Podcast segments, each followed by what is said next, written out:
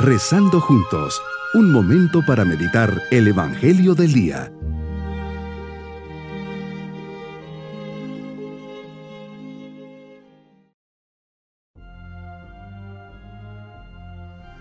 Les saludo en este día viernes de la segunda semana de Cuaresma, dando gracias a Dios por este nuevo día, recibiendo con amor la mano que nos bendice. Por eso le decimos, Señor, en este día te pido que me concedas un corazón purificado por la práctica de la sagrada penitencia. Así nos hagas llegar con el alma limpia a los santos misterios de tu pasión, muerte y resurrección. Que en esta oración comprenda mejor tu amor y tu entrega.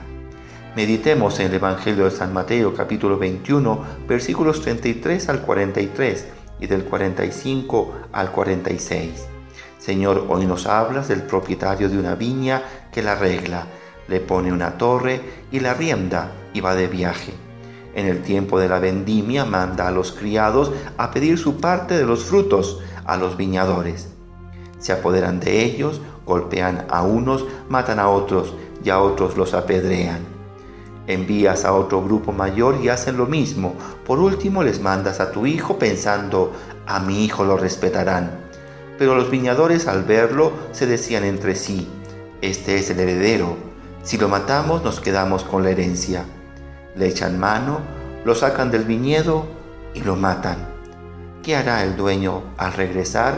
Responden, les dará muerte terrible a esos desalmados, dará a otros el arriendo de la viña para que le entreguen su fruto a su tiempo. Por eso les dices Jesús, por esta razón les digo que les será quitado a ustedes el reino de Dios y se le dará a un pueblo que produzca sus frutos. Al percatarse los fariseos que esta parábola se la decías a ellos, quisieron aprenderte, pero tuvieron miedo por la multitud. La parábola de los viñadores infieles muestra una doble faceta tuya, amor y justicia. Señor, eres el dueño amoroso de la viña, la plantas, la rodeas de una cerca, cavas un lagar. Son tus dones para esa viña, para hacer más eficaz y fácil el trabajo de los viñadores. En tu magnanimidad la alquilas a unos viñadores que deben cuidarla y hacerla crecer. Son libres para hacer su trabajo, solamente tienen que entregarte a su tiempo la parte que te corresponde. ¿Qué hacen estos hombres? Se creen dueños de la viña y no quieren entregar lo que le pertenece al verdadero propietario. Este envía a sus criados y los viñadores infieles los matan una y otra vez, hasta que al final envía a su hijo. A este le respetarán, pero también acaban con su vida. ¿Qué debe hacer el dueño de la viña? Es un reflejo de nuestra historia. Nos regalas miles de dones a lo largo de nuestra existencia. La vida, la salud, la familia, el trabajo, una puesta de sol, la sonrisa de un ser querido. ¿Y cuál es nuestra respuesta? ¿Cómo te pago? ¿Y doy lo que te corresponde? ¿Cumplo con tus mandamientos? ¿Amo a mi prójimo? Esto es lo que te corresponde, el amor sobre todas las cosas y el amor al prójimo como a mí mismo. Y qué pocas veces te lo doy. Incluso vino tu Hijo a morir en una cruz para salvarme de mis propios pecados.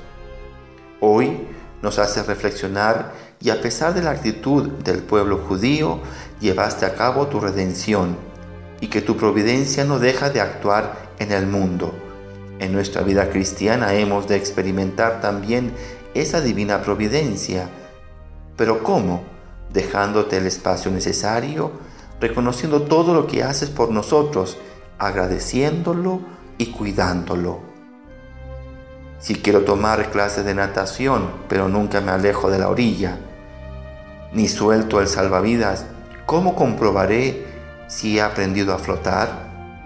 En la vida cristiana ocurre lo mismo. Podemos tener una idea intelectual y teórica de la fe, de la providencia, pero no la experimentamos porque no damos el salto de la fe. No dejamos espacio para ti en nuestra vida lo tratamos de resolver todo por nosotros mismos sin contar contigo.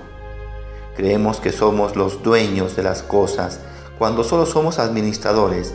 De todo te tengo que dar cuentas. de mis talentos, dones, de mi tiempo, del trabajo realizado. No apropiarme de los frutos, todo es tuyo, Señor. Mi propósito en este día será no apropiarme de las cosas que son de Dios, tener claro que le pertenecen, saberme administrador de todo lo que tengo, con la certeza que un día Dios vendrá a pedirme los frutos recibidos. Mis queridos niños, Dios nos da muchas cosas para administrar, mis capacidades, mis talentos, mi tiempo, y espera que yo esté trabajando en cada uno de ellos para luego darle cuentas.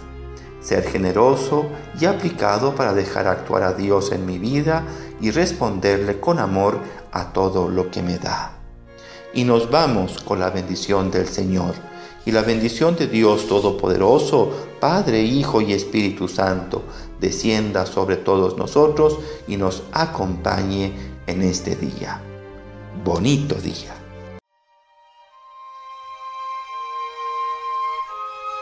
Hemos rezado junto con el Padre Denis Doren, Legionario de Cristo.